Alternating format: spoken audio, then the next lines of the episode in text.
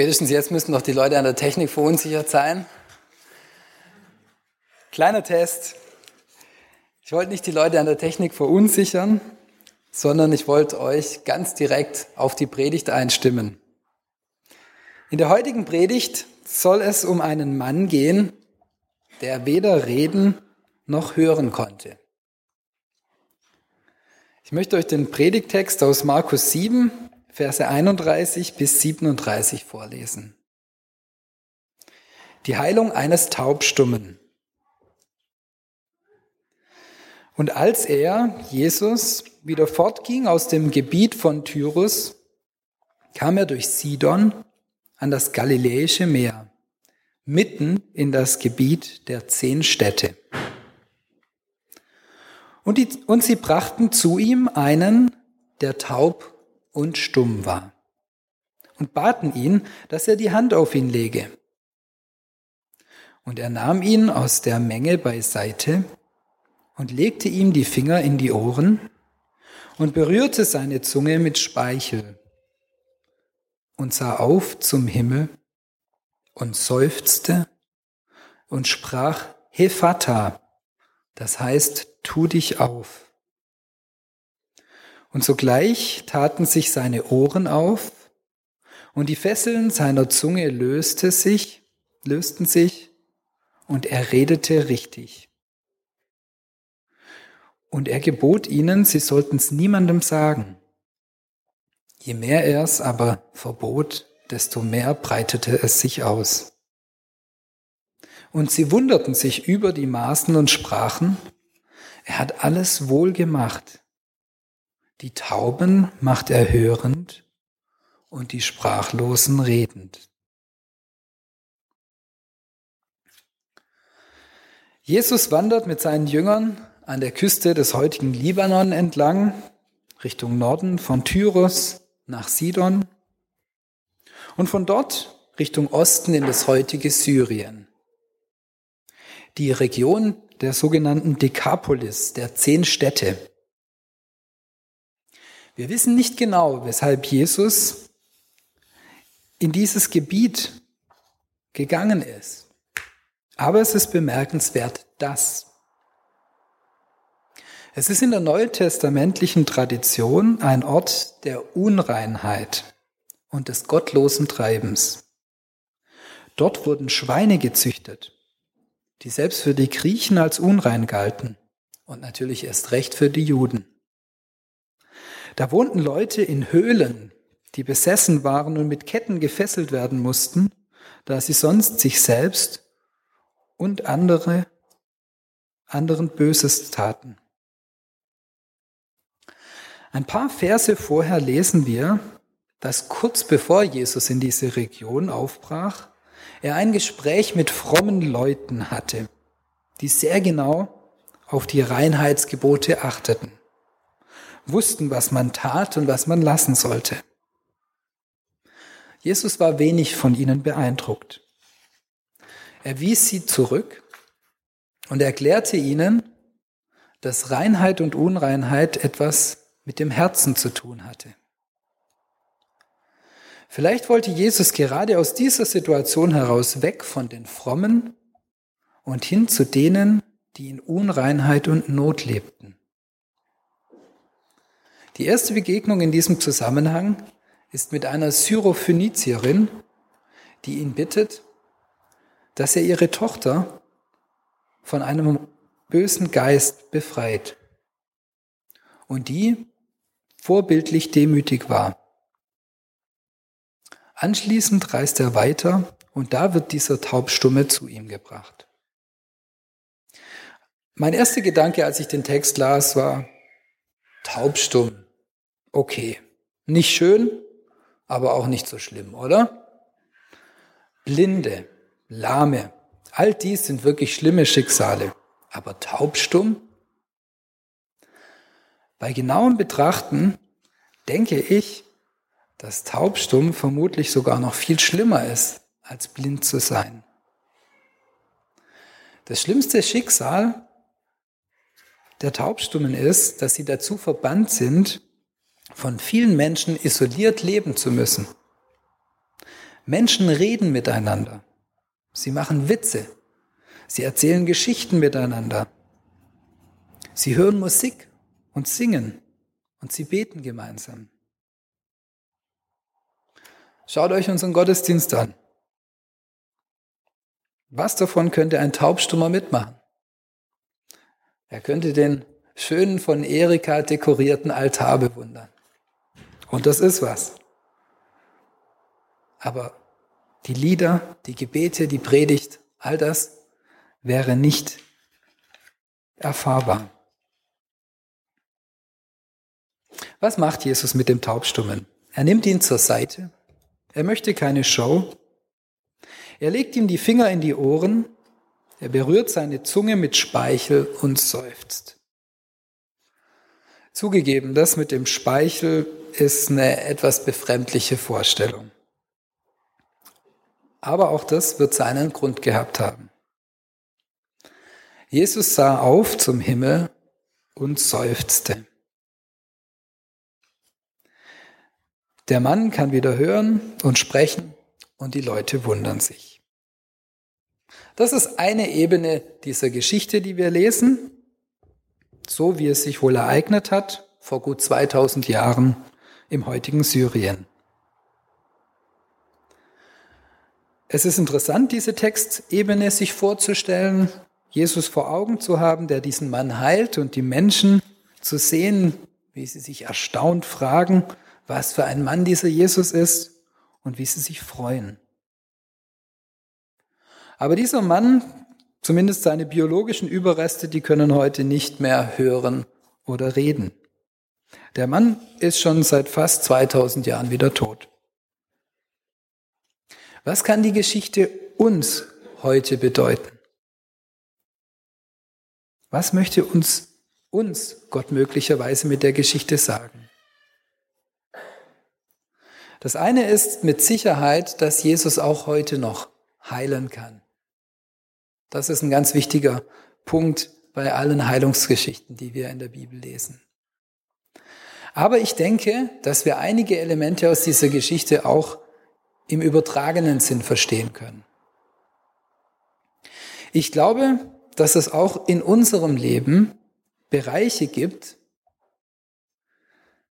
solche Regionen, solche Zehnstädte, wo unreine Schweine gehütet werden.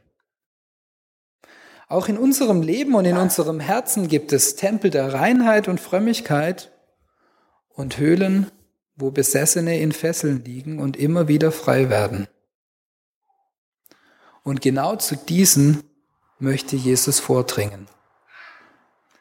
Weg von der Sonntagstempelfassade, hinein in die tiefen Höhlen und Gegenden, wo wir taub und stumm sind. Jesus sieht alles die Wut, die Unausgeglichenheit, die Angst oder Trauer, die uns lähmt. Die Gedanken, die wir versuchen zu bekämpfen und die doch immer wieder hochkommen.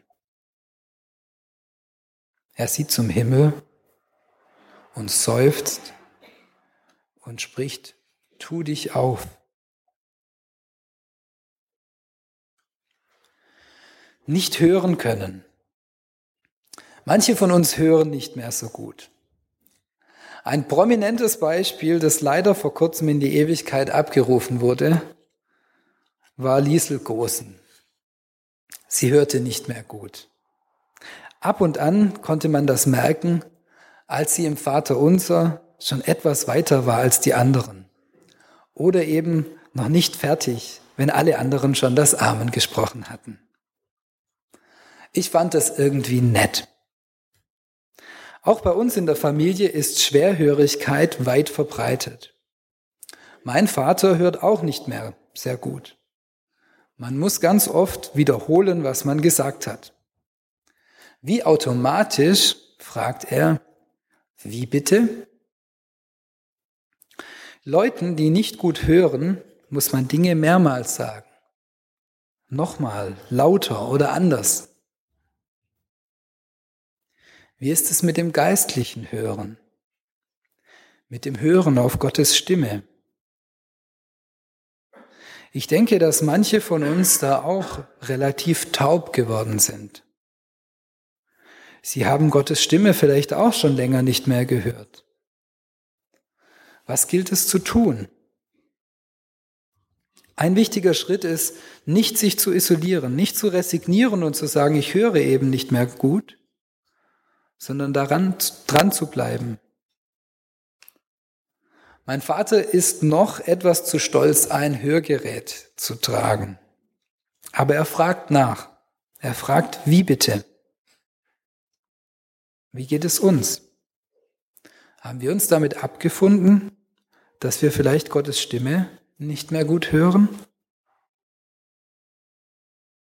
Auch wir können Gott fragen, wie bitte? Stimmt es, was ich da für einen Eindruck habe? Ist dieser Gedanke von dir oder nur ein Hirngespenst von mir? Wie bitte? Jesus sieht uns und er sieht, in welchem Bereich unseres Lebens wir taub sind für ihn.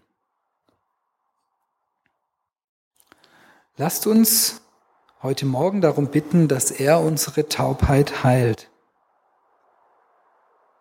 Für alle, die biologisch schwerhörig sind, ich habe im Internet gelesen, dass amerikanischen Forschern es gelungen ist, mit Medikamenten taube Mäuse wieder hören zu machen bevor der Volker jetzt Existenzangst kriegt.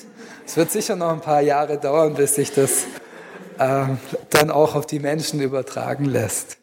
Aber es ist scheinbar eine ganz komplizierte Geschichte, denn Gehörzellen, wenn die einmal abgestorben sind, dann können die normalerweise nicht wiederbelebt werden, zumindest bisher nicht. Aber auch das ist ein Ausdruck dessen, was für ein Wunder es ist, dass dieser Mann wieder hören kann und auch, dass unsere geistliche Taubheit geheilt werden kann. Auch wenn jemand sagt, er habe noch nie Gottes Stimme gehört und er könne das nicht, Gott möchte dies ändern. Der dritte Punkt ist das richtige Sprechen. Jesus berührt seine Zunge und deren Fesseln wurden gelöst und er redete richtig. Er redete richtig. Was will der Verfasser des Markus-Evangeliums damit sagen? Vielleicht ist es ein Verweis auf die Heilung eines Blinden in Markus 8, bei der Jesus zwei Anläufe brauchte. Das erste Mal konnte der Blinde nach seiner Heilung nur Menschen wie Bäume sehen und erst dann beim zweiten Anlauf scharf. Vielleicht konnte der Taubstumme auch schon vorher Laute von sich geben, so wie wir das manchmal bei Taubstummen hören können. Oder aber es ist die Faszination darüber, dass einer, der noch nie gehört und geredet hatte, plötzlich richtig reden kann. Er hat es ja offensichtlich nicht gelernt. Ich finde den Hinweis interessant und glaube, dass er auch im Übertragenen eine Bedeutung haben kann. Richtig reden können muss man lernen. Unsere Tochter Elena kann für ihr Alter schon relativ gut reden. Aber ab und, ab und zu sagt sie Dinge, die wir einfach nicht verstehen. Dann bitten wir sie darum, uns zu zeigen, was sie meint. Eine solche Situation war, als sie gut 20 Mal erwartungsvoll Safenpreisen zu uns sagte. Wir verstanden sie nicht, bis sie schließlich zum Schrank lief, wo die Seifenblasen waren. Aber richtig reden heißt nicht nur verständlich reden, sondern eben auch das Richtige zu sagen. Das sind zwei grundverschiedene Fähigkeiten. Letzte Woche sah ich eine Situation in Durlach vor dem Supermarkt. Ein junger Mann, circa 25 Jahre alt, stand vor dem Supermarkt mit zwei Hunden. Er war sehr aggressiv und bevor ich mit dem Fahrrad zum Eingang fuhr und ihn sah, hörte ich ihn schon rumschreien. Er schlug einen seiner Hunde, der wohl auch blutete. Einige Passanten kamen dazu, waren sehr aufgebracht. Manche sagten, sie riefen die Polizei, er solle sofort aufhören. Der Mann schrie sie an, sie sollen nicht in sein kaputtes, sie sollen sich nicht in sein kaputtes Leben einmischen, sonst würde er ihnen gegenüber aggressiv werden. Er gebrauchte andere Worte, die ich jetzt hier nicht wiederholen möchte. Ein Mann, circa 50, nahm die Herausforderung an und stichelte. Von dir nicht kleiner. Die ganze Situation war sehr aufgeheizt. Der junge Mann zog ein paar Meter weiter Richtung Weierhofhalle, als eine junge Frau ihm nachlief und fragte, brauchst du Hilfe? Der Mann war plötzlich wie verändert. Ungläubig schaute er sie an und sie wiederholte, brauchst du Hilfe? Die Situation hatte sich von einer Sekunde auf die nächste geändert und er schilderte ihr die Situation aus seiner Sicht. Wie es genau weiterging, weiß ich nicht. Aber ich war beeindruckt von der Weisheit dieser jungen Frau. Sie fand die richtigen Worte. Worte, die die Situation plötzlich veränderten. Dem Hund würde man nicht helfen können, wenn man dem Mann selbst nicht half. Das richtige Reden ist eine Gabe und ein Geschenk Gottes. Wir befinden uns immer wieder in herausfordernden Situationen, in denen es darum geht, das Richtige zu sagen. Mit Kollegen, mit Geschwistern, aus der Gemeinde, Verwandten, Freunden oder dem Chef oder einem Lehrer. Es gibt immer wieder Situationen, in denen wir Weisheit brauchen und richtig reden sollen. Viele Konflikte entstehen, da Menschen nicht richtig miteinander reden können.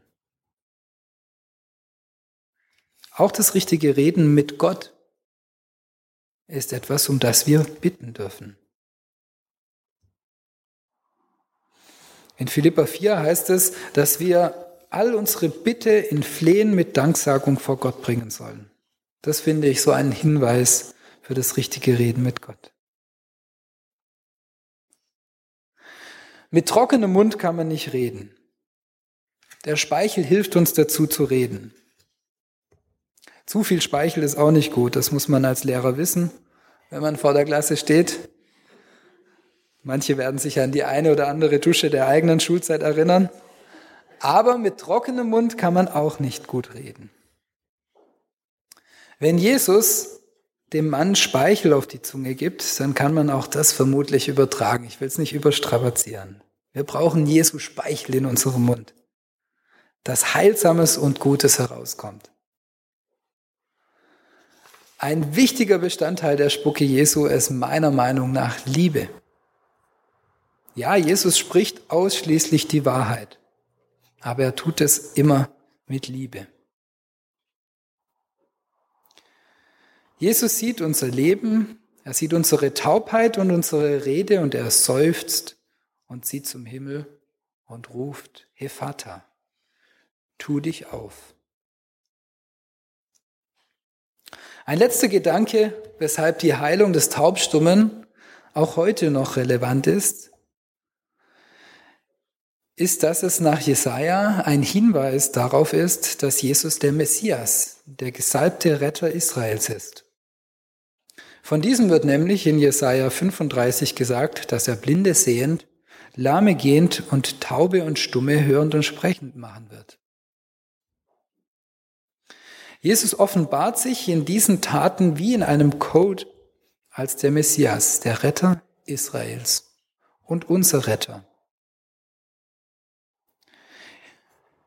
Jesus sagt den Leuten, sie sollten nicht weitererzählen, was er getan hatte. Und wie sie so halt so sind und wie wir das auch kennen, je geheimer, umso schneller macht es die Runde. Weshalb? Weshalb will Jesus nicht, dass die Heilung weitererzählt wird? Ist es Strategie, dass es sich noch schneller verbreitet? Ich denke nicht. Er war noch nicht am Kreuz. Für Markus ist das sogenannte Messias-Geheimnis ein theologischer roter Faden, der sich durch das ganze Evangelium zieht. Immer wieder wundern sich Leute über Jesu Wunder. Immer wieder werden die Leute angehalten, nicht weiter zu erzählen. Sie fragen sich, wer ist dieser Jesus? Erst ganz am Ende des Evangeliums, als Jesus am Kreuz hängt, bekennt dann der römische heidnische Hauptmann und erkennt, wahrlich, dieser ist Gottes Sohn gewesen. Jesus möchte, dass die Menschen ihn nicht vom Hörensagen kennen, sondern persönlich. Und er möchte als Messias erkannt werden durch Heilungswunder, aber auch, wenn er schutzlos zu Unrecht leidend am Kreuz hängt. Ich fasse nochmal zusammen. Jesus kennt unsere zehn Städte, unsere unfrommen, kaputten Lebensbereiche und genau in diese möchte er kommen. Er möchte uns hörend machen für sein Wort und möchte uns gute, heilsame Worte in den Mund legen, dass wir richtig reden können. Und er möchte, dass wir ihn als unseren Messias erkennen, wenn er Wunder tut, aber noch viel mehr, wenn wir ihn am Kreuz hängen sehen und erfahren, wie er aus Liebe zu uns schwach ist und leidet. Amen.